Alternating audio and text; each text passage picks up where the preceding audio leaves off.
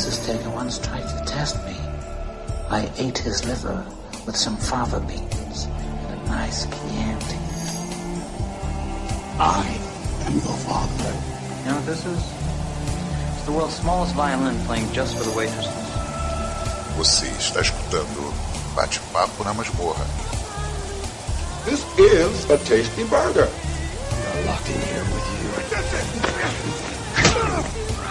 Locked in here with me. Say hello to my little friend.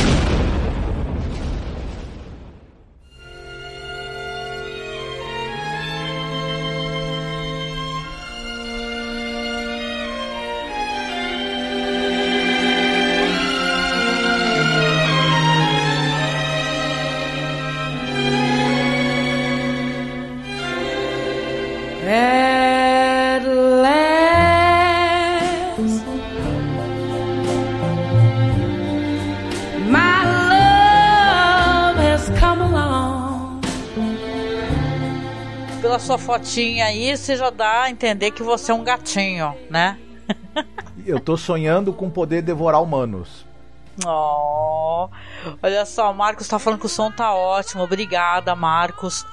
Pois é, eu, hoje a gente resolveu falar um pouco sobre Sandman, essa, esse presente que recebemos, porque terminou a temporada e tivemos aí então mais um episódio, né? Na verdade, são duas histórias, né? Duas histórias importantes do quadrinho, né? Mas como a gente faz sempre, a gente já vai chegar nesse ponto, falaremos de Sandman sim. Mas a gente primeiro vai falar de alguma outra coisa. Eu assisti um filme que está por aí, né? Ele caiu na rede, que é o filme A Órfã, que é o filme The First Kill, que é o filme de 2022. E você também, né, Marcos? Você quer falar um pouco sobre a carreira do Milton Nascimento, que está prestes a se aposentar, né? Então, Marcos, uhum. eu convido você a você falar aí um pouco, você queria conversar sobre os discos que você está reescutando, a, a, o teu afeto pela carreira desse grande músico, compositor. Fica à vontade, meu querido. Então, eu acho importante a gente marcar esse fato de que o, o Milton Nascimento ele, ele está se aposentando dos shows, né? Ele diz que ele ainda pretende compor e possivelmente gravar uma ou outra coisa, mas ele está se despedindo dos palcos e é um, claro, é um, é um ensaio para a aposentadoria mesmo da carreira. E é, eu acho que é importante a gente é, falar um pouco do, do, do trabalho desse, músico tão importante que a gente teve. O, Milton Nascimento, é, nos últimos tempos, nos últimos anos, se fala menos dele, mas a obra musical dele ela acabou ficando muito identificada, no, no, na minha maneira de ver, com essa coisa da redemocratização do Brasil. Primeiro, a luta pela redemocratização, né, todo esse processo que teve ali depois da abertura e as, o, os protestos, as manifestações exigindo ali o retorno da, da, das eleições uhum. e toda essa, essa luta para que o, o, Brasil voltasse a ter a ser um, um país democrático, um país plural e mu muito do, do, do, da música do Milton é, e das letras dele que são tão humanas, são letras muito profundamente humanistas, são letras com um subtexto político muito forte, letras muito ligadas a essa coisa da consciência latino-americana também, né? Então, por tudo isso, é, um, é uma coisa muito forte que pega muito pelo nosso emocional e também pela nossa identidade, o trabalho dele. Isso eu não vou nem entrar no mérito é, da questão da qualidade musical, dessa ponte que o, que, o, que o Milton faz entre a música popular, a música erudita, entre essa coisa da música mais sofisticada, como jazz, por exemplo, e como ele, e, e como ele traz influência de várias é, tradições musicais para dentro do trabalho dele. É de uma riqueza muito grande, eu, eu acho que é, as pessoas vão lembrar, com certeza, mesmo quem é mais jovem, do Coração de Estudante, é, Fé Segue Faca Molada, Cálice, enfim. É, tantas músicas que, que acabaram é, sendo. Muitas músicas dele acabaram ficando conhecidas também pela voz de Elis Regina, né?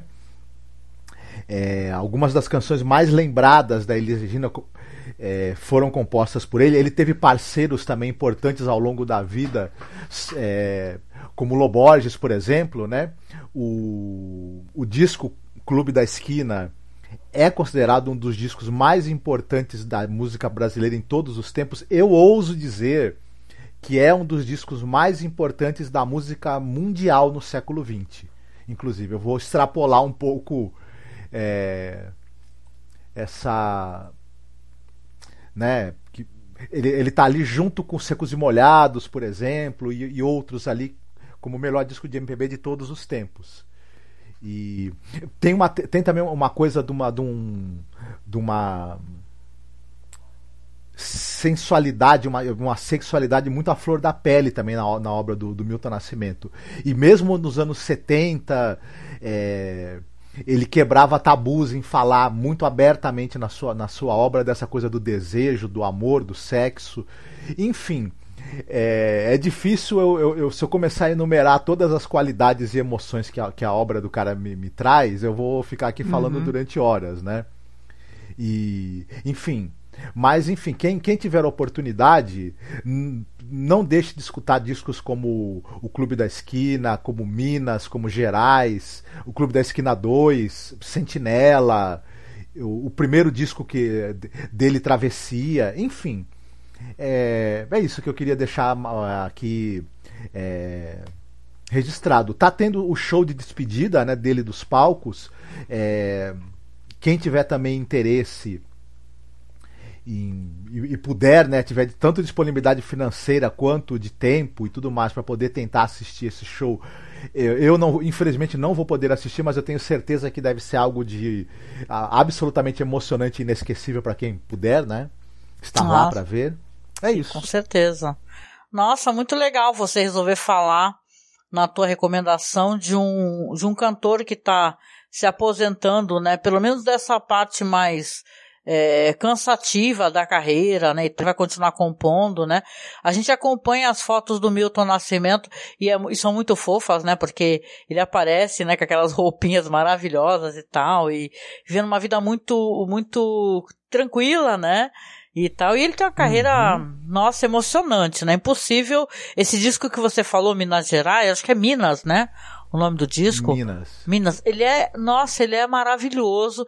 Eu tinha baixado uns álbuns para escutar, né? Porque você consegue hoje em dia é, arrumar tudo assim, altíssima qualidade, quali, em, em, em qualidades bem altas mesmo, MP3, 320 kbps. Então, realmente, você pega os álbuns remasterizados e é, uhum. é uma uhum. experiência, nossa, maravilhosa, maravilhosa. Sou muito fã, quem não é, né? Faz parte da história. Eu gostei que você fez esse link com a redemocratização, né? Porque ele faz parte disso, dessa luta, né? É interessante um, um artista também que não se voltou para a extrema direita ou para a direita meio fascistoide, né? E é o caso dele, né? Então é muito legal, muito legal. Gostei muito que você resolveu falar sobre isso. Muito bem. E você, o que, que você tem para recomendar pra gente? Olha, eu resolvi assistir, né? É, eu já tinha assistido, eu acho que muita gente, obviamente, o filme da. Esse filme da órfã, né? Que é um filme com a Elizabeth Fur, é Furman, né? O nome dela. Que ela é uma moça, assim, que ela tem uma aparência meio infantil, né?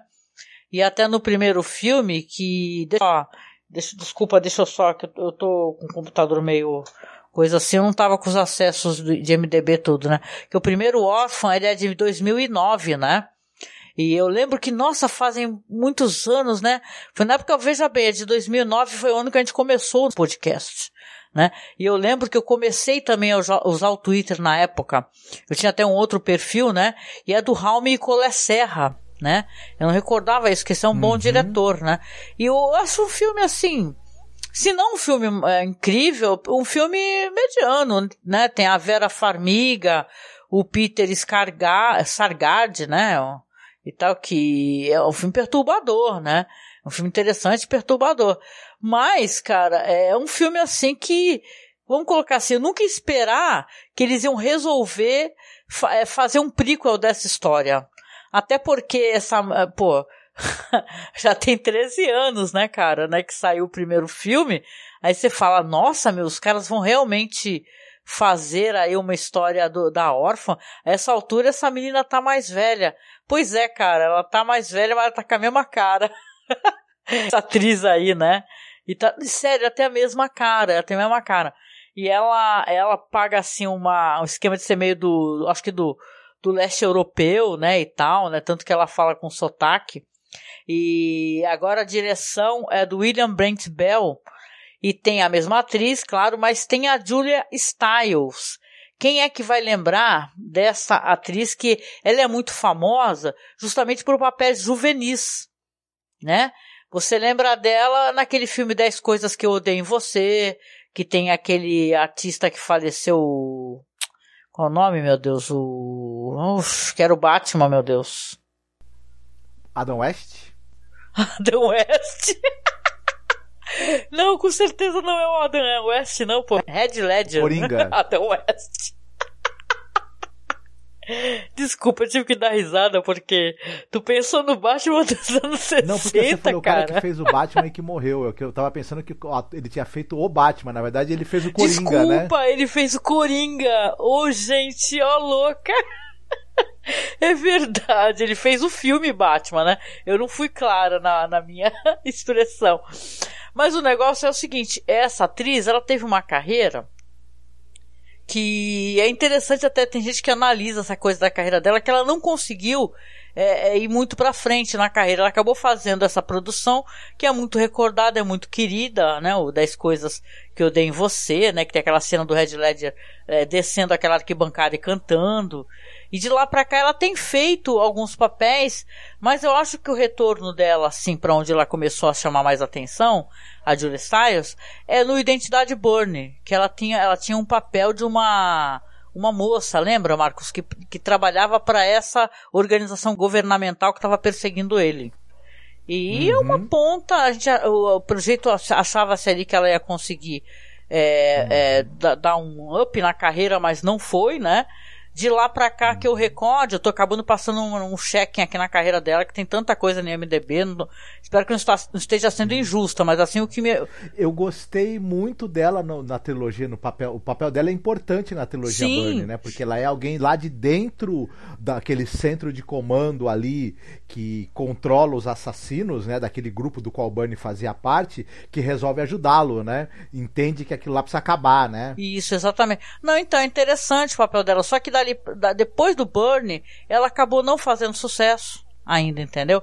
Aí o que que acontece? E as pessoas esquecem, mas ela participou do Dexter. Ela foi uma das pessoas que o Dexter teve contato, teve uma espécie de relacionamento, né, amoroso, afetivo, né, apesar dele ser um psicopata e os relacionamentos dele serem no mínimo, no mínimo estranhos, né, e perturbadores. Então ela fazia aquele personagem a Lumen and Piercing, né? Que é ele resgata essa personagem e, e acaba tendo uma relação, ela começa a, a ter, a ter esse negócio de de ter, ter uma possibilidade dela ser meio psicopata também, algo, algo do gênero. Faz muito tempo que eu, que eu assisti. Depois de lá, ela continuou fazendo pontas, participou do Lado Bom da Vida, que é um uhum. filme que, é, que acabou sendo hypado e tal, e vários, várias produções acabou voltando mais pra. Na verdade, ela se casou com um cara que era cameraman, que ela conhecia, tá casada com filhos e tudo. Participou de algumas séries e a pessoa. E a gente que não acompanha, não é tipo aquele fã meio, né? Porque ela tinha aquele rostinho angelical e ela tá muito diferente. Quando você vê ela nesse filme A Orphan 2, A Origem, né? O The First Kill, ela faz a Trisha Albright, né? Que é a mãe de uma menina que desapareceu. E, e, você vê que ali o marido, ela e o marido e o filho, né, que são os remanescentes ali, eles estão muito abalados, eles não conseguem se recuperar dessa perda. É uma perda que ela, é, ela transtornou aquela família de uma maneira terrível, né? E eu quase que não a reconheço, a Julia Stiles, porque ela tá com uma fa face muito diferente. Não, como é que eu posso dizer? Não está envelhecida uhum. nem nada, mas só está diferente, ela me parece diferente. É uma, uma face de uma mulher madura, né? Mas não tá, é, como é que eu posso dizer? Não sei se é a maquiagem, tá, demorei muito para reconhecê-la. Né? É estranho, né? A gente fala isso às vezes, que eu tenho isso, né? De eu ter essa impressão que é estranho quando muda muito o rosto das atrizes. Que tem atriz que nem a Meryl Streep, por exemplo, que ela tá bem mais velha, mas ela tá com aquele rosto, você reconhece a Meryl Streep. É isso que eu tô querendo dizer, né? Você sabe que é a Meryl Streep. Uhum. A Julia Stiles não, ela ficou diferente, né? Mas aí o que que acontece? Essa personagem da órfã, né? Essa, essa, o nome dela é Esther, né? Até a foto no MDB dela é interessantíssima, que ela parece até bem mais madura. Ela, ela foge, mostra ela naquele sanatório, né? Que ela é uma figura muito perigosa no, sanatório, consegue fugir, uh, adota várias estratégias lá e consegue fugir. Acaba atacando uma das mulheres que, que é uma espécie de psicóloga e tal, alguém que faz tratamento e, que, e também tem acesso a arquivo de pessoas desaparecidas, crianças desaparecidas. Ela consegue fugir, mata essa mulher. Isso não é um grande spoiler. Mas ela vê entre as crianças uma foto de uma menina que ela acha que se parece com ela. A partir daí, então, o que, que acontece no filme é que ela vai para os Estados Unidos, né? Ela vai entrar em contato, vai fingir que é uma menina perdida num parque, vai falar um guarda vai lá, e quem é você, né? Cadê seus pais? Ah, estou perdida e tal, acaba, né, conseguindo é, contatar os pais, que seria dessa família aí que eu tô falando, que tem a Julia Stiles, a, a, o marido e o filho, né? A história tem vários desdobramentos e isso é interessante porque aí eu vou, vou querer saber a opinião de vocês, de quem está escutando o podcast e tal, porque eu acho que para mim, minha impressão, tá? Sem revelar nada, não quero estragar a experiência de ninguém para quem não tenha assistido e com certeza muita gente não assistiu, né? Mas esse daqui acho que saiu no streaming, na verdade, eu não sei qual é o streaming, não ainda não pesquisei qual foi o streaming. Mas de qualquer maneira, aqui no Brasil já saiu para hoje, então as pessoas conseguem acessar. Mas essa história aqui, eu acho, eu tenho essa impressão, que ela é melhor do que a primeira história. Porque você tem acesso ali, obviamente, à órfã, que ela ela é uma, uma criança pertur uma pessoa uma criança perturbada depois você vai ter aquela surpresa para quem já assistiu o primeiro filme sabe que na verdade ela não é nada uma criança é uma pessoa adulta né que finge que é uma criança mas aqui ela vai se deparar com uma família que é mais eh, bizarra do que ela Marcos é uma família mais estranha mais problemática e, e, e, e, e os problemas vão se potencializar é, eu não vou falar assim, porque é interessante o que acontece. O desfecho eu acho que acaba numa espécie de mesmice meio super cine da vida. Mas a, a, o, o, que se desenrola ali é muito interessante. Muito, muito interessante, porque é, ela vai se dar mal. Essa personagem, já estou entregando, ela não vai se dar bem, não, e vai acabar tendo que, vamos colocar assim, lutar pela própria vida também, né? E a, a, certo ponto você fica até com um pouco de pena dela. Isso é estranho, né? Mas o que, que eu faço aqui? Eu recomendo que assistam esse filme. Quem puder assistir, tá aí. Deixa eu até dar um, um confere aqui, que eu saiba, não tem nenhum streaming de acesso fácil pra gente. Esse Orphan First Kill. Deixa eu dar uma olhada aqui. Que o pessoal chama de Orphan 2 também, né? Que na verdade é um prica, né? Orphan Uhum, mas na verdade é, é um prequel, Não, né? aqui, ó, realmente, aqui pelo Google não tá mostrando quando tem streaming, eles mostram, ah, tá no Prime Video, entendeu? Então pode estar com streaming estrangeiro, né? Então, ah, Paramount Players, que eu acho que aqui no Brasil, não sei se já tem Paramount, pelo menos o Google não tá acusando aqui. Mas é, é legal essa, esse prequel aí, cara. Eu achei muito surpreendente né, e tal. Queria até saber de você o que, que você recorda desse filme e se tu gostava do primeiro, porque o primeiro, venhamos e convenhamos, tem a Vera Farmiga, né? Que é uma grande atriz, é uma história que você fica surpre uhum. surpreso, você fala, nossa, né? Você chega no final, é perturbador, né? Não sei se você recorda. Eu lembro do filme e do primeiro, da Órfã, né? É um filme que ele fez bastante é, barulho na época, entre os fãs de suspense, terror, até porque, convenhamos, é uma ideia muito curiosa, né? De você ter. Desculpa se alguém não viu o filme A Órfã ainda e eu for estragar, mas na verdade a família adota uma criança que na verdade não é uma criança. É, não, é uma, eu, eu até é uma falei. mulher inclusive. adulta que ela se passa por. Né? Que ela se. Enfim. Então o filme tinha essa coisa de ser um tanto quanto surpreendente e, e ter essa reviravolta e tudo Enfim, se ele não era um, um, suspense assim, nota 10 espetacular, ele, ele usava uma série de clichês ali do suspense e do terror, mas ele pelo menos tinha essa reviravolta e essa ideia base que ela era muito interessante, né? E, e muita gente se perguntava se, se realmente já há um tempo se isso não ia ser retomado em algum momento, né? E realmente foi, né? É, no, no prequel. Então eu, eu vou acabar assistindo em algum momento, para dizer a verdade. Até você falando do filme acabou me. me, me eu, me, eu tava meio assim, mas acabou me dando até vontade de conferir, inclusive. É, não, eu gostei bastante, eu gostei. E eu sou muito chata com suspense e tal, mas eu, eu admito que eu fui surpreendida pelo que aconteceu nesse filme e tal, uhum. eu não uhum. esperava, né? Depois você acaba, você fica recordando algumas ações da personagem ou até mesmo da mãe, aí você fala, ah, entendeu?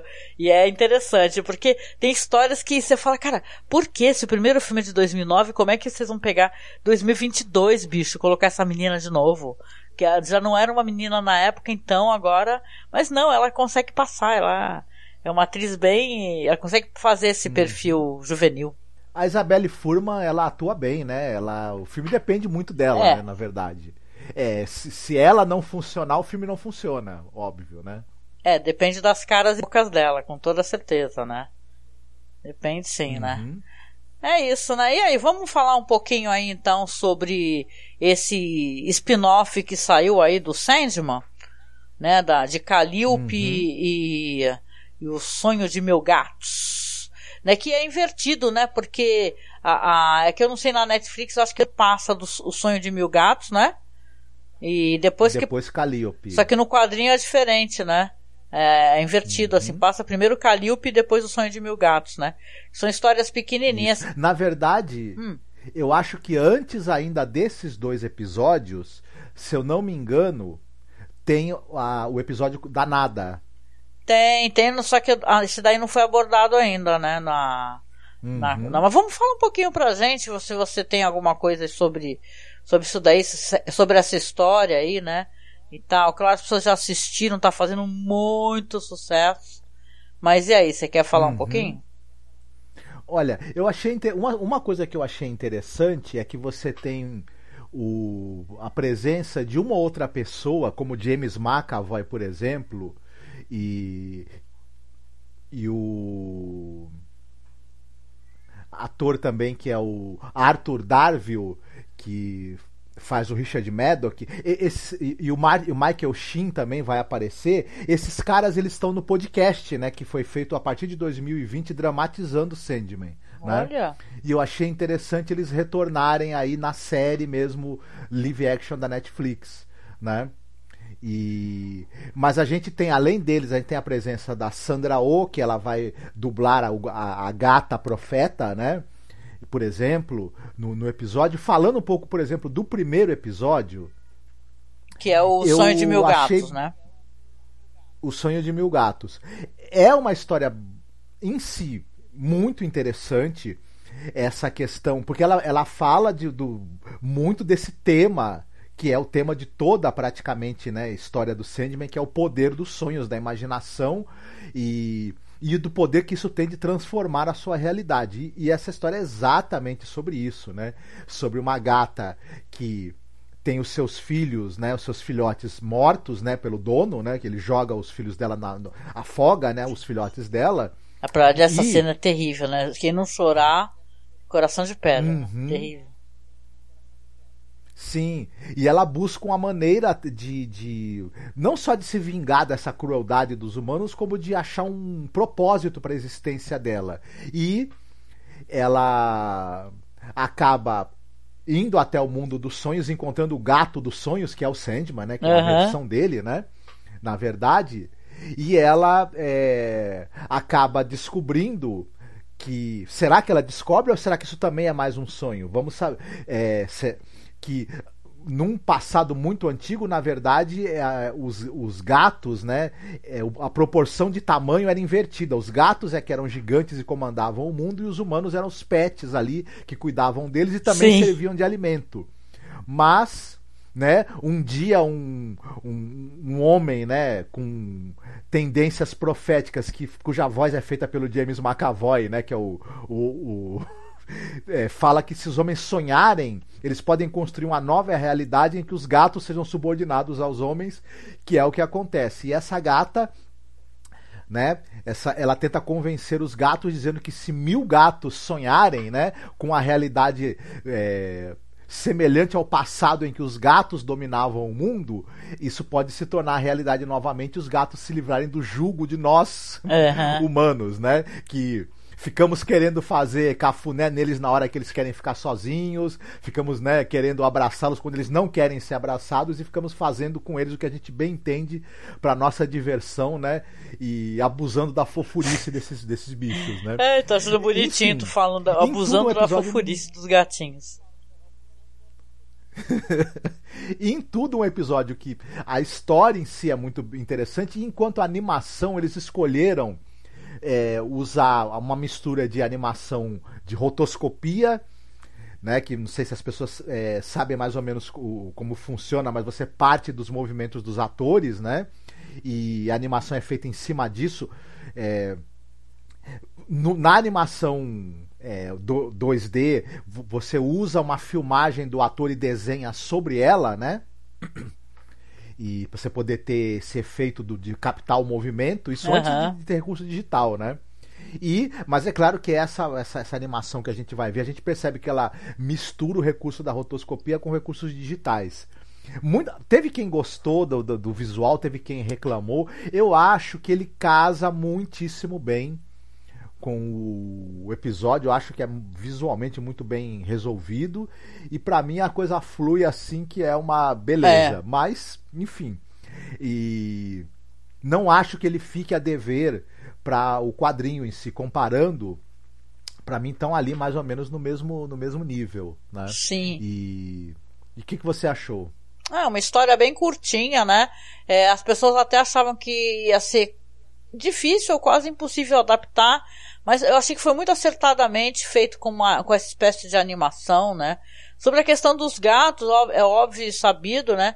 Que em várias culturas, religiões, eles são é, considerados divindades, né? Não à toa aquelas brincadeiras todas com aqueles é, hieróglifos é, egípcios, não é verdade? Então você uhum. tem aqui uma história que eles, na, é, que esse, essa revelação que ela tem, né, que ela tem que passar por todo aquele caminho, né, e tudo, e ela fala que passou por rios e locais onde ela pisava as patinhas congelavam, né, e toda aquela tristeza, aquela agonia que dá e o desprezo, né, porque ela teve os filhotes, teve uma noite de amor, né? Isso até no quadrinho é muito mais, é, não, não, não sei se a palavra é explícito, mas é, é, é, é revelado como uma coisa mais sexual mesmo, né? Até que a série foi meio pudica, né? Essa, essa noite de amor e acaba gerando os gatinhos e os donos é, sabe, de maneira insensível afoga o dono, né? Afoga os gatinhos, né? Isso é, para mim foi terrível assistir isso, né? Que eu sou notória gateira, que eu tenho várias gatinhas, né? Em casa e sou resgato o gato da rua, eu sou do tipo, né? Uhum. então, mas você tem uma história que eu acho que é muito interessante e eu gosto da resolução e da explicação que o, o gato lá, o que é o rei dos dos sonhos, né, o que dá as revelações, quando ela fala, ah, quer dizer que eu, so, que eu sonhando o mundo pode retornar a uma outra realidade. Ele fala, o, não, ele fala, se você sonhar como esse homem sonhou, esse humano sonhou, na verdade tudo vai, vai ser sempre assim desde o começo. É como se o sonhar ele moldasse as coisas e elas retornassem da estaca zero, entendeu? Elas não vão ficar sendo uhum. alteradas, e sim elas vão é, ser. É, retor, como, dar um restart, é como dar um, né, um, um reboot e começa tudo de novo. E na, verdade, na verdade, naquele ponto da história, é como se tudo sempre tivesse sido daquele jeito, uhum. né? O, não há limite no sonho, né? O sonho ele não obedece é, as nossas limitações de tempo e espaço. Uhum. Né? Você pode ter um sonho que é, perpassa uma vida inteira sua, do nascimento a, a você, a, ao seu falecimento aos 110 anos de idade, e esse sonho se passar é, nem uma noite. No, no, no, na verdade, no, nosso tempo cronológico, ele se passar em alguns minutos. né? Tem aquele É. episódio famoso do, do, do Star Trek, por exemplo, né? Em que o o Capitão Picard, ele, ele ali, enquanto ele tá num estado de, de, de. Se eu não lembro direito se é como induzido, ele tem um sonho que na verdade é uma vida inteira, né? Nossa, É. esse episódio é lindíssimo. É muito bonito mesmo. Então, e não sei se você já teve algum sonho assim, mas eu já tive um outro sonho em que se transcorriam anos, na verdade, ou meses, ou muito tempo dentro do, dentro do sonho. Então você realmente pode voltar para um estado primordial onde, onde tudo é diferente, onde você pode mudar tudo. É, e, e é muito interessante e muito bonito a gente pensar nessa possibilidade, né? Sonhar com essa possibilidade de- do sonho que muda tudo. Ao mesmo tempo, também eu acho que esse, esse episódio oferece uma reflexão sobre essa questão da opressão, né? O quanto o, o opressor não se enxerga como opressor e não sente nada pelo oprimido, né? Acha que aquela é a condição do oprimido e tá tudo certo, né? É, se o papel se invertesse, aí a gente talvez entendesse o quanto a gente é opressor em relação à nossa relação, ao nosso trato com os animais e o quanto a gente provoca sobre sofrimento neles, mas a gente acha que tá tudo bem, né? É. Não, eu acho tão bonitinho o desfecho, né? E, e, e provocador, né? Desse negócio do gatinho no final, ele escuta tudo, o gatinho pequenininho, que ele é, ele é buscado ali pelo outro gato mais velho, na casinha e tudo, e é um gatinho, ele fala, eu acredito, ele fala pra ela, né? Aí ela fala, ah, então já é um começo, né? Porque eles precisam que mil gatos sonhem ao mesmo tempo. Mas quando o gatinho, a gatinha tá voltando para casa com o outro gato mais velho, ele fala assim: ah, isso é impossível, porque como é que a gente vai conseguir que mil gatos façam algo junto, né, ao mesmo tempo, né? Então você tem, né, ali uma coisa meio assim, fala assim: ah, Pois é, vai ser difícil, né? Que gato é um ser incontrolável, né? E tudo, né? Queria só dar boa noite aqui, porque chegou aqui o Capacitor 2001. Olha aí, Marcos. É, seria, muito, seria muito bom ter o Dave McKean dirigindo algum episódio ou algum outro projeto na Netflix, né? Aí ele fala coloca aqui resgato, né? É verdade, o, o Dave McKean, ele tem aquele A máscara da, da ilusão, né? a Máscara da Mirror Ilusão, que é o Mask. fi- Mirror Mask, que é um filme interessante. Também, que muita gente não conhece. Eu até tinha ah, tentado colocar esse filme lá no canal, acabei esquecendo de colocar, que meu filho gosta muito desse filme aí. Mas ele realmente ele tem uma visão muito interessante. Ele tem alguma produção. Ele tem muitos curtas-metragens, alguns longas, e ele tá fazendo aquelas animações do final dos episódios, se eu não me engano. É, Mas o, o, o- lance é que o, Dave McKean tem um, tem um estilo de narrativo nas obras, nas obras dele que é bastante fora do convencional, bastante subjetivo e seria realmente interessante. Agora é difícil que uma série dessa que tem um grande investimento, como essa série do Sandman, e que quer a- a- atingir uma- um público mais maior número possível de pessoas, ela embarcasse no, no estilo de narrativa que o Dave McKean usa nos seus trabalhos, que é tão diferente, tão interessante, tão fora do comum. Né? E que poderia gerar. É, é, seria difícil o público absorver isso, o público, público em geral, né? Tão facilmente. É uma pena, porque seria muito interessante mesmo que ele também é, hou- houvesse algum episódio, pelo menos, em que houvesse uma abordagem dele. Eu gostaria também. É, seria uma coisa legal. É um cara muito, muito responsável pelo sucesso de Sandman também. Não, não é só o roteiro do Neil Gaiman, né? O Capacitor diz aqui também que tem o Luna, que eu não assisti. Eu tô muito curiosa, não consegui arrumar para poder assistir, né? E eh, as famosas capas, né? Tem programas legais, alguns podcasts, não sei se é do Universo HQ, sobre as capas do Sandman. Tem alguns programas, já tenho falado assim, v- vale repetir que tem um programa muito legal que é dos escapistas, que eles analisaram vários arcos do Sandman. Então, gente, vale a pena. Tem até uma dramatização, uma, um diálogo assim dramático, ficou muito bem feito, viu? O- É, oi, pode falar. Não, eu ia falar para quem tiver curiosidade e quem desenha, ou quem é ilustrador, ou quem, quem se interessa por, por. O Dave McKean, eu ainda digo o seguinte: as capas do Sandman estão longe, inclusive, de ser o melhor trabalho da carreira dele, viu? Ele é um cara que ele tem um trabalho de muitas décadas com ilustração é, editorial, com ilustração de livros. É, não só os livros do Neil Gaiman, que, que, acabam tendo uma grande visibilidade quando são ilustrados por ele, e quadrinhos né, escritos pelo Neil Gaiman, mas ele tem uma produção muito vasta, com, as, com uma enorme gama de estilos diferentes, e assim, é um universo absolutamente sensacional é, que o Dave McKean criou ao longo da carreira dele, nas várias obras que ele ilustrou de dezenas de autores diferentes. Então, quem tiver curiosidade de pesquisar mais a fundo o trabalho do, do, do Dave McKean como ilustrador, além da, do trabalho das capas do Sandman, vai ter uma surpresa assim de, e vai ficar encantado com a quantidade e a diversidade do trabalho dele. Aham, uhum, aham. Uhum. Eu até coloquei lá no canal do Okeru uma apresentação que, do Dave McKean, né? que ele fez e tal, para quem entende inglês, né? E tá, achei tão interessante, acabei colocando lá. Mas eu queria te perguntar, Marcos, e puxar aqui, até pra gente não estourar o nosso tempo, você falar um pouco aí de Calliope, pra gente poder comentar, né, que é o outro episódio, né, aliás, é o mesmo, né, mas é outro segmento no mesmo episódio do Sandman, que também a gente gostou bastante, né. Uhum. Então, é outra história que ela, que ela usa essa questão, porque no, no, na história você tem um sujeito que é um escritor que ele escreveu um romance que fez sucesso, só que ele está sem ideias para um segundo livro, ele já tem, já recebeu o adiantamento. É o Richard editor. Madoc, só para mencionar o nome dele. Que é vivido pelo, pelo ator inglês, o Arthur Darville, que no podcast do Sandman ele faz o William Shakespeare, inclusive. E esse cara, ele acaba. Ele, ele é muito fã de um outro escritor e quando ele conhece esse outro escritor do qual ele é muito fã, que na verdade está meio que aposentado, está meio esquecido. Que é o Erasmus Fry. Isso, que é vivido por aquele grande ator inglês, amigo do Ian McKellen, que eu não eu vou lembrar o nome dele agora, né? Ai, e... que é maravilhoso. Gente, também não tô lembrando agora, mas ele é incrível.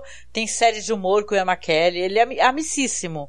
É, é o outro amigo do Ian McKellen, fora o, o cara que você falou aí do. Uhum. O careca, que eu esqueci o nome. Isso, ele é ator daquela série inglesa também famosa sobre o, o imperador Cláudio, eu Cláudios, né? Ai, Cláudio, sim. Mas eu não série. vou lembrar o nome dele, raios. Mas enfim. E, e, esse, e o que acontece? Esse cara, esse escritor, ele tem, na verdade, uma musa. Uma daquelas divindades gregas que inspiravam os pintores, os poetas. E ela é prisioneira dele né? E ele meio que dá ela pro, pro Madoc falando, olha, com, com a, a, é, a inspiração dessa musa, você vai conseguir produzir suas obras. O Madoc, a princípio, dá a entender que vai ficar com ela para libertá-la, só que quando ele vê a possibilidade de usá-la para obter inspiração para escrever um romance de sucesso, ele primeiro continua mantendo ela prisioneira e exige que ela dê inspiração a ele para ele libertá-la. Ocorre que, para você obter inspiração dessa musa, é, a força não basta apenas ela ser sua prisioneira. E aí o, o, tem uma outra leitura de abuso né, é, sexual, inclusive né? Que é a forma com a, é. pela qual você obriga essa musa a te passar a inspiração. É, no, quadrinho, quadrinho é até mais claro, né? Isso daí, né? É muito Sim, mais é violento. explícito, enquanto que no, no, na série a gente vê que num determinado momento ele vai até o, o, quarto dela e na cena seguinte ele tá lá já com inspiração escrevendo, mas ele tá com uma ferida no rosto, dando a entender que ela res, tentou resistir, né? A, a investida dele e, e, e tudo mais. É, depois, é, é, é, essa, a Calliope, ela na verdade ela teve, né? Ela, ela, o Sandman a conhece, eles tiveram um relacionamento muitos milênios atrás, né? Porque tudo na vida deles é medido por milênios, eras, eons. Né? Relacionamento né? e um filho, né? Isso. Que é Orfeu. Que em algum momento é, esse personagem que é um personagem da mitologia grega que também é aproveitado na mitologia do, do, do, sonhar do Sandman, vai também dar origem a um episódio absolutamente sensacional, porque o, epi, o, quad, o, o episódio do quadrinho que aborda o, o Orfeu é um dos melhores de toda a série Sandman. É absurdo é, o quanto é bom é aqui. É maravilhoso. Vamos ver se, se vai ficar também legal na série. E e o que acontece é que o Sandman vai libertá-la e vai punir o Richard da maneira do, da seguinte maneira, vai dar para ele um fluxo interminável de ideias e de, e de conceitos e imagens poéticas para ele que vão vir num fluxo que ele, que é, que ele é absolutamente incapaz de conseguir transcrevê-las a tempo de aproveitá-las. Ele vai chegar a tentar escrever na parede com os próprios dedos e vai destruir as próprias mãos, né? E isso vai levá-lo à loucura, basicamente. Né? Uma é, punição uhum. bem merecida para ele. É, que ela depois, a própria Calliope pede para que o Sandman tire a punição, né? É, é, apesar de tudo que esse cara faz com ela, ela ainda consegue ter é, compaixão. Aproveitando, até dando feedback do chat aqui, Ronaldo Neves da Boa Noite diz que Orquídea Negra foi ilustrado pelo Dave McKean e é impressionante. Amo essa história, Ronaldo. Amo, que linda, né, Marcos? Luciano Dias da Boa Noite. Boa noite, Luciano. E Capacitor 2000, 2001 diz: A atmosfera que ele cria com as colagens das capas são muito envolventes, sim. E ele abusa dela, sim. Ramon Nunes também, todo mundo concordando aqui, né? E Capacitor também diz aqui: tem um episódio de Enflux que tem uma personagem que é aprisionada também, que me lembrou dessa história da Calliope. Não tô recordando, hein? O Capacitor citou Ian Flux, quem. Pessoal não deixe de conferir essa série maravilhosa, viu? Que é uma série que passava na antiga MTV e de animação é maravilhosa aquela abertura, né? Do olho se uhum. fechando e pegando a mosca, né? Adorava. A gente é dessa época, hein? É, pra vocês verem que eu quando a MTV passava essas animações fodas. É, deixa eu só dar aqui uma pincelada, né? Agora sim, a minha voz sumiu mesmo, gente. Foi a internet. Mudo de novo, tá vendo, gente? Aí, ó. Tô falando então essa questão da Calliope, porque eu, eu fui lá dar uma relida em tudo, né? E a gente já comentou sobre isso, né? O Marcos falou sobre o Richard Madoc, né? Essa relação dele com o Erasmus Fry, né? Que ele vai levar essa esse bezoar, né? Que na verdade é, um, é uma espécie de bezoar que é feito de cabelos de quem tem aquela doença que fica comendo o cabelo, né? Que coisa bizarra, né? Aí você vê que a, a, a história, claro, na série eles até mostram isso de uma maneira mais clara e isso é bem interessante. O cara se chamando muito feminista, né? Não tem isso? Aquele, lembra aqueles caras ah, feminista sou eu. Que, que, é, será que essa mulher é mais feminista do que eu sou, né? Que tem, tem uns caras que fazem isso. E o lance todo aqui é que esse cara, obviamente, é um cara que você pensa que ele vai quebrar o ciclo da violência, ele não faz isso. No quadrinho, a primeira coisa que ele faz é estuprá-la, né? E assim, é bem claro, assim, ele vai estuprar essa, essa musa que está aprisionada ali há anos e anos e anos, porque esse escritor já se tornou um cara esquecido, as obras dele já não são mais reeditadas, ele já teve muito sucesso. E o quadrinho explora mais, Marcos, é, as, o tempo passando também, né? Mostra as, as, uhum. as, décadas se passando e tal.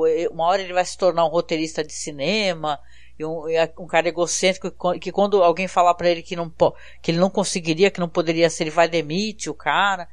E enquanto isso ele tá ali abusando daquela mulher, né? Isso daí me recordou, e é impossível não recordar, aquelas relações de poder. Tem até um filme da com a Glenn Close, que ela, o nome do filme acho que é A Esposa, que ela faz a mulher de um cara que é, que é prêmio Nobel, né? E Uhum. Isso daí é, olhando por uma perspectiva, é a fantasia, né? Demonstrando uma coisa que, obviamente, a sociedade já mostra. E claro, todo homem, se o cara é um prêmio Nobel casado, ele precisou do suporte familiar, de ter uma mulher ou, ou filhos, para que conseguisse estudar, para que conseguisse, né, pesquisar. Então você vê que várias relações aqui, claro que a musa inspiradora estamos falando de uma coisa, é, de uma figura de linguagem, uma coisa que os acadêmicos, né, utilizam essa expressão, musa inspiradora, mas dentro das relações sociais isso também é muito descrito, né, porque normalmente o cara é um cara lá, um famoso, foda e tal, então aí o cara é casado, e tinha dois, três filhos e a mulher que cuidava, que cuidava dos filhos, cuidava da casa, cuidava da, da parte financeira e normalmente fica em segundo plano mesmo, né? Então esse negócio da música inspiradora, eu faço essa leitura feminista, né, sobre essas relações de poder aonde a mulher desaparece, sobre, sobre aquele manto da, da esposa que está em casa, né? Que não trabalha, que está em casa, né? Mas é isso, eu fiz uma leitura, não sei se tu escutou, Marcos, feminista dessa questão, uhum. da musa inspiradora, da mulher dona de casa e esquecida no rolê, né? Quando o cara é um Nobel, né? Como aquele filme lá da Glenn Close lá, né? Que não sei se o cara é uhum. Nobel, o cara é vai ganhar um prêmio importantíssimo, né? Só que ela também, além de ser uma estudiosa, ela que dava o suporte completo para ele, para pesquisa, né? Você lembra daquele filme também que é da trilogia das cores, o Blue, que é um filme lindo, todos os filmes são lindos da trilogia das cores, né? Mas você lembra que, na verdade, quem escrevia as músicas era ela, né? Uhum. E tal, né? Ela tinha, ela que, tanto que ela passa os dedos pela partitura e ela escuta a música, né? E deixa meio claro uhum. que ela tinha uma participação muito maior, né? No trabalho do marido, que era um homem muito reconhecido. Sim, sim.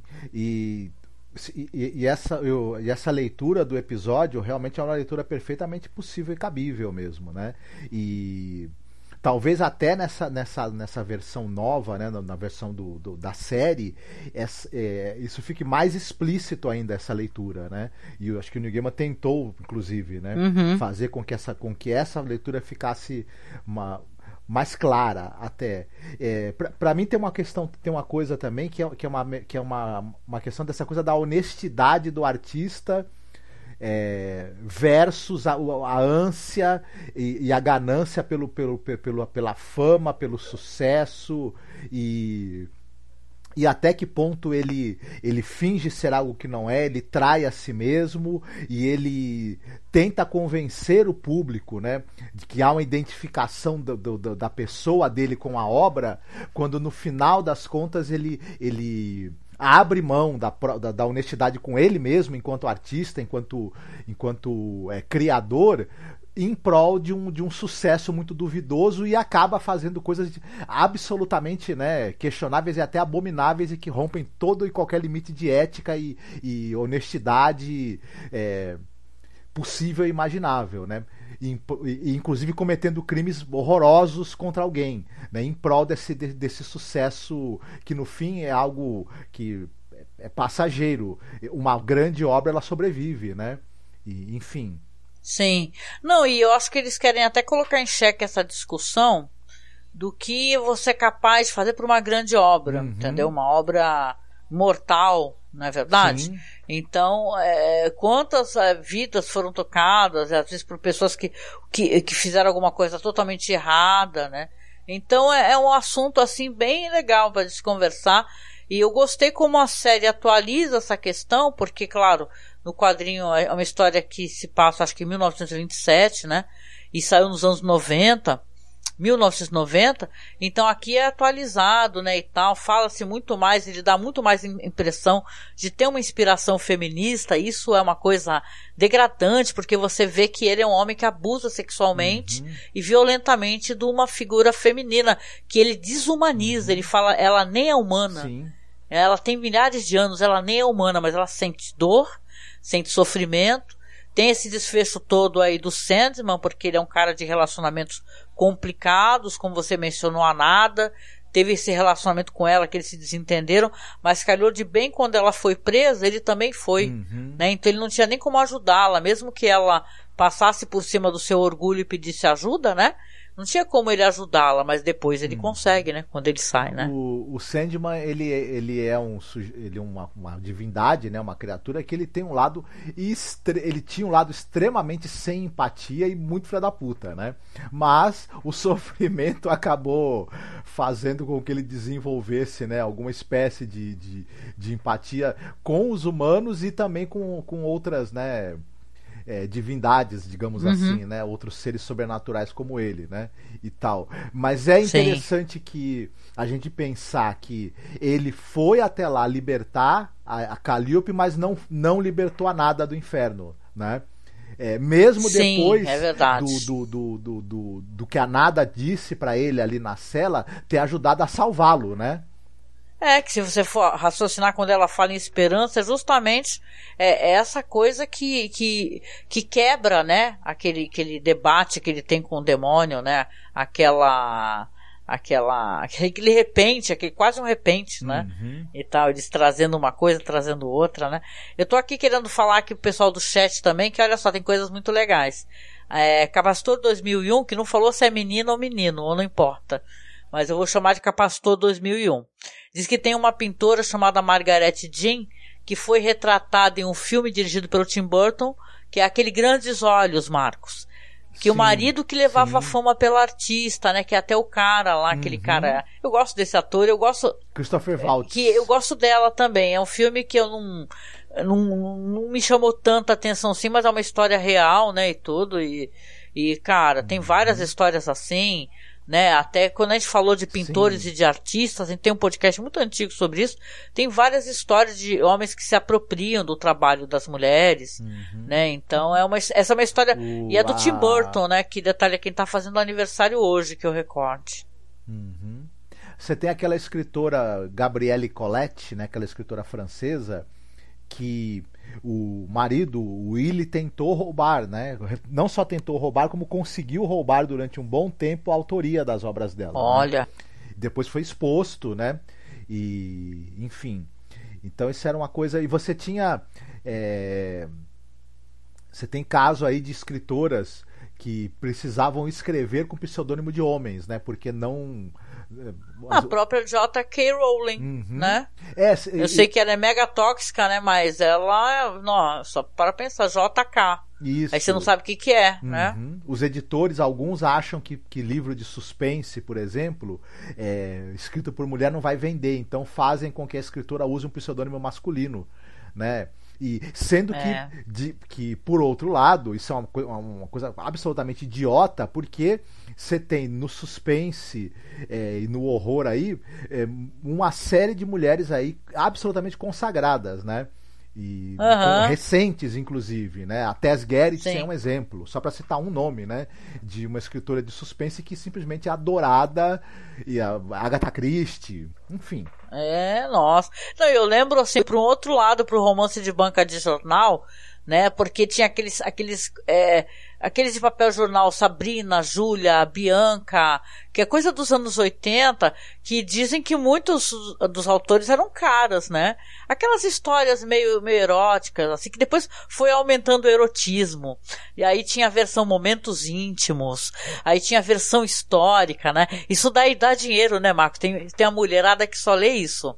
Adora. Sabrina, Júlia, Bianca, né? Nem sei nem se hoje em dia ainda tem muito desse mercado, mas deve ter, né, Marcos? Tem, tem sim. Deve, ser, deve circular, tu que é livreiro, Tem, né? tem, Mas é tem. interessante essa questão literária, né? E aqui eu acho que em Calliope foi muito bem retratado, né? Fico pensando aqui, que a gente já está terminando, desse movimento que, que surgiu e até dessa, dessa coisa é triste, né? Porque não- a gente fica sabendo pelo Twitter que o Neil Gaiman pede para as pessoas assistirem a série maratonando. Porque o algoritmo ali da Netflix, eles não. Ah lá, o Capastor falou que é Margaret Keane. Ah, tá verdade. Não, tudo bem, corrigido, Capastor.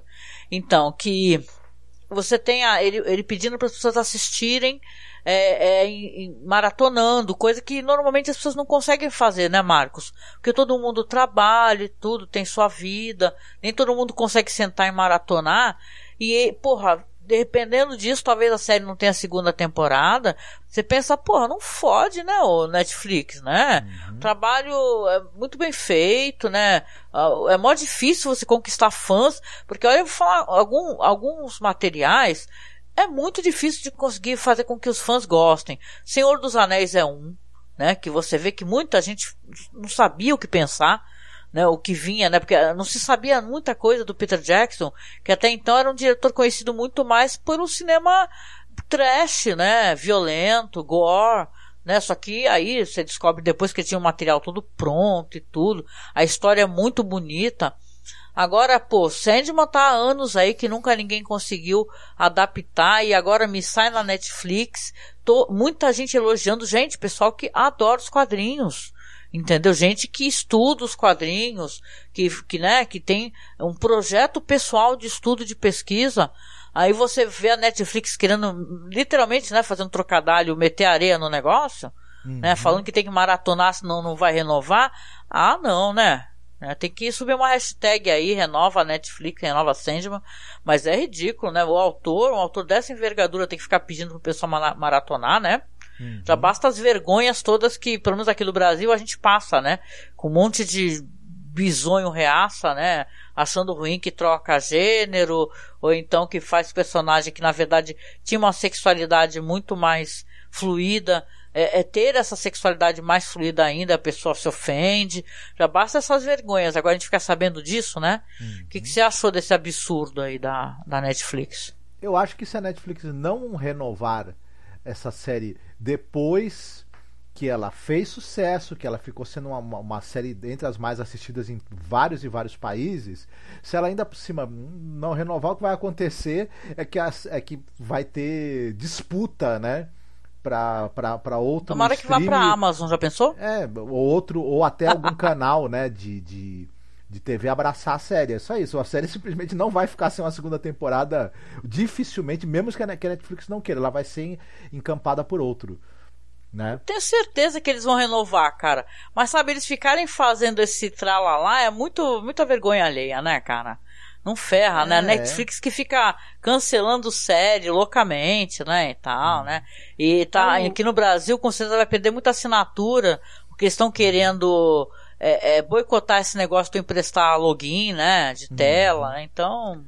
Olha, é lamento, a força né? da grana que ergue e destrói coisas belas, como já dizia a música do Caetano Veloso, né? Os caras fizeram Boa. um investimento e agora eles estão querendo literalmente é, intimidar né, e chantagear o, o, a, os fãs a maratonarem para Isso aí é uma coisa que é Netflix, vá, vá, vai, vai, vai, vai. Ah, vá. Vá, falar. Capacitor diz aqui, ó, Capacitor 2001. A Amazon poderia fazer um casadinho, hein? Fazendo a série e vendendo os quadrinhos. Sim, concordo plenamente, né? né vamos ser para ser capitalista, né? Uhum. Do, do careca da Amazon lá, né? Contanto que não fique o autor tendo que se humilhar para poder renovar, né? Um produto de alta qualidade em que ele colocou a mão dele, né? Uhum. E tal, e o suor dele não deixou o negócio correr. Porque, gente, o Stephen King eu amo, cara, de todo coração, meu velho. Mas a gente sabe quanta besteira que foi a, adaptada ali de obra dele, que ele não tinha o menor controle, né? Então aqui o gamer eu acho que ele tem muito mais controle sobre as coisas dele, sabe? As coisas costumam fazer sucesso sabe? Belas Maldições e tal. Até Deuses Americanos, que depois deu uma degringolada e não sei, nunca mais voltou. Mas você sabe que tem coisas legais ali, que tem um apreço ali, um cuidado, né? Então, acho que a Netflix deveria, né, tratar com um pouco mais de carinho o material, né? Mas fazer o quê? A gente tem que agradecer, né? Já que saiu por lá, né? Uhum. Mas, Marcos, a gente vem chegando aqui aos finalmente por causa do horário. E hoje que eu saiba, é o senhor que tem que escolher a música, né? Uhum. Pra tocar no final. Enquanto o Spotify não derrubar, né? Nossos podcasts, porque tô sabendo aí que eles estão mandando e-mail para todo mundo falando assim: olha, tem música no seu podcast. Você vai arrumar o seu podcast, não vamos ter que deletar. E olha, gente, a gente tem 300 podcasts, entendeu? E 13 anos no ar, então, cara.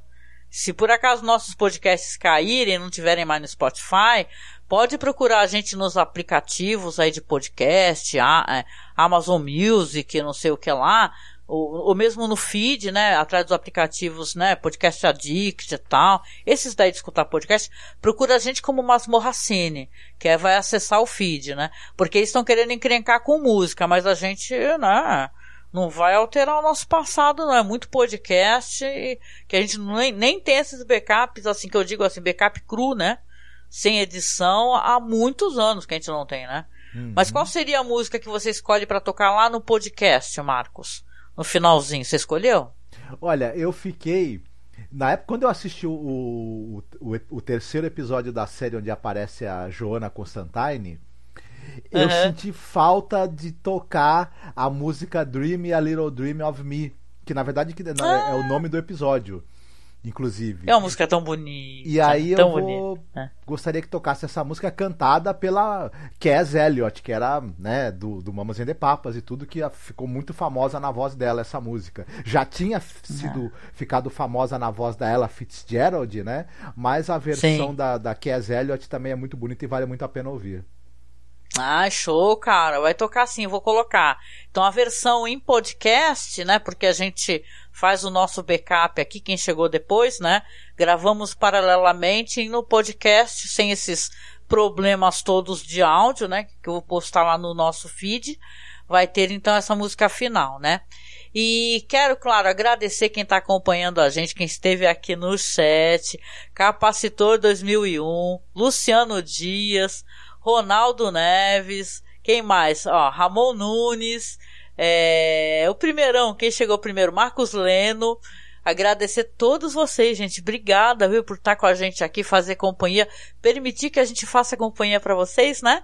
E quem está escutando aqui no podcast, por favor, se você não assina o nosso feed, vai lá, como eu falei, corre atrás, assina, se inscreve aqui no nosso canal no YouTube e procura a gente nas redes sociais, gente. É só escrever Masmorra Cine ou Masmorra Cast, que nós estamos em todas, tá? Instagram, Facebook, Twitter, tá? É só vocês procurar escrever Masmorra Cine ou Masmorra Cast que a gente aparece. A gente tem o nosso canal lá no OK que é um canal chapado de filmes. A gente faz a nossa pesquisa. Nós somos um podcast que é de pesquisa de cinema, né? Cinema é, asiático, cinema mundial, né? É a nossa pesquisa para a vida, né, Marcos? Aí uhum. a gente, o que a gente está pesquisando vai para o canal. Então agora a gente está pesquisando cinema é, do Sudeste Asiático. Então você vai ter muita coisa lá de terror, né? Porque é o nosso especial desse ano, já revelando, né? Então, no, eu vai ficar linkadinho aqui na publicação no YouTube, lá no, na publicação do podcast, no nosso site que é masmorracine.com.br, tá bom? Então visitem a gente lá e se você puder, quem estiver escutando a gente aqui no podcast ou no YouTube, gosta do nosso trabalho, tem o pessoal que conhece a gente também por The Twilight Zone, porque a gente faz, faz podcasts sobre a série clássica. Gente, já fizemos quatro temporadas, é, é, sabe, analisando episódio por episódio, trazendo curiosidades de produção, fazendo uma análise respeitosa, né, Marcos? Responsável, uhum. com música. Muito legal esse projeto da gente, que a gente faz, faz com a série clássica The Twilight Zone. E está em outro feed, tá? Tá no Spotify tamo, também como The Twilight Zone. Como, aliás, como Além da, a, Além da Imaginação Podcast, tá? É só nos procurar. Também se der algum problema, a gente reupa para o site também, porque a gente teve que tirar do feed do site que como são muitos podcasts, gente, o, o, o servidor já começou a abrir a boca e falar assim, ó, oh, vocês estão com muito podcast. Aí a gente deixou lá só no Spotify por enquanto. Tá bom, gente? Então, se você puder, nos apadrinhe, quem puder nos apadrinhar. O link do padrinho tá aí na publicação. E a gente vem chegando no final, né, Marcos? Do podcast. Sim. Logo mais vai ter também essa série aí da Amazon, né? que é Os Anéis do Poder.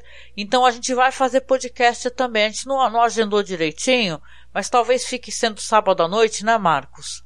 As lives do, do podcast, ou não, não sei se vou fazer live. Vou pensar ainda, porque vocês viram que dá muito pau, né, gente, essas lives, né? E uhum. a gente vai fazer também, então se liga no, nas postagens do feed, tá? Que a gente vai chamar a nossa amiga Nilda, vamos ver se ela consegue participar e falaremos aí também dos Anéis do Poder. Ou seja, é muita série boa saindo uma vez só, né, Marcos? Exatamente. Vai, vai faltar tempo para falar sobre tudo isso. Né? Vai faltar tempo para falar sobre tudo isso, vai faltar tempo para pesquisa que a gente também está fazendo, mas a gente vai correr atrás e conseguiremos. Então a gente vem terminando aqui a nossa transmissão, deixando para vocês um beijo muito grande, um abraço. Viu? Deixa eu só ler aqui um último comentário aqui, ó. Luciano Dias diz: A escritora Mary do Frankenstein também duvidaram que ela tinha escrito e o marido dela que surfou na fama. Sim, uma história notória, né, Marcos? Essa da, uhum. da Mary Shelley, né? E tal. Olha esses caras assim, gente. Mulherada super top, né? Falando gira, arruma uns boy lixo que é o ó, né? Fala sério. É verdade, é verdade. É verdade. Tá bom, gente. Um beijo para vocês. A gente se encontra no podcast. Depois escutem lá, tá? Vão lá no site escutar o podcast com áudio melhor e tal, com musiquinha no final, tá? Vai ficar linkado aqui na publicação, vou deixar também, certo? Então um beijo até mais, minha gente. Fiquem bem, se cuidem. Falou, tchau, tchau. Tchau.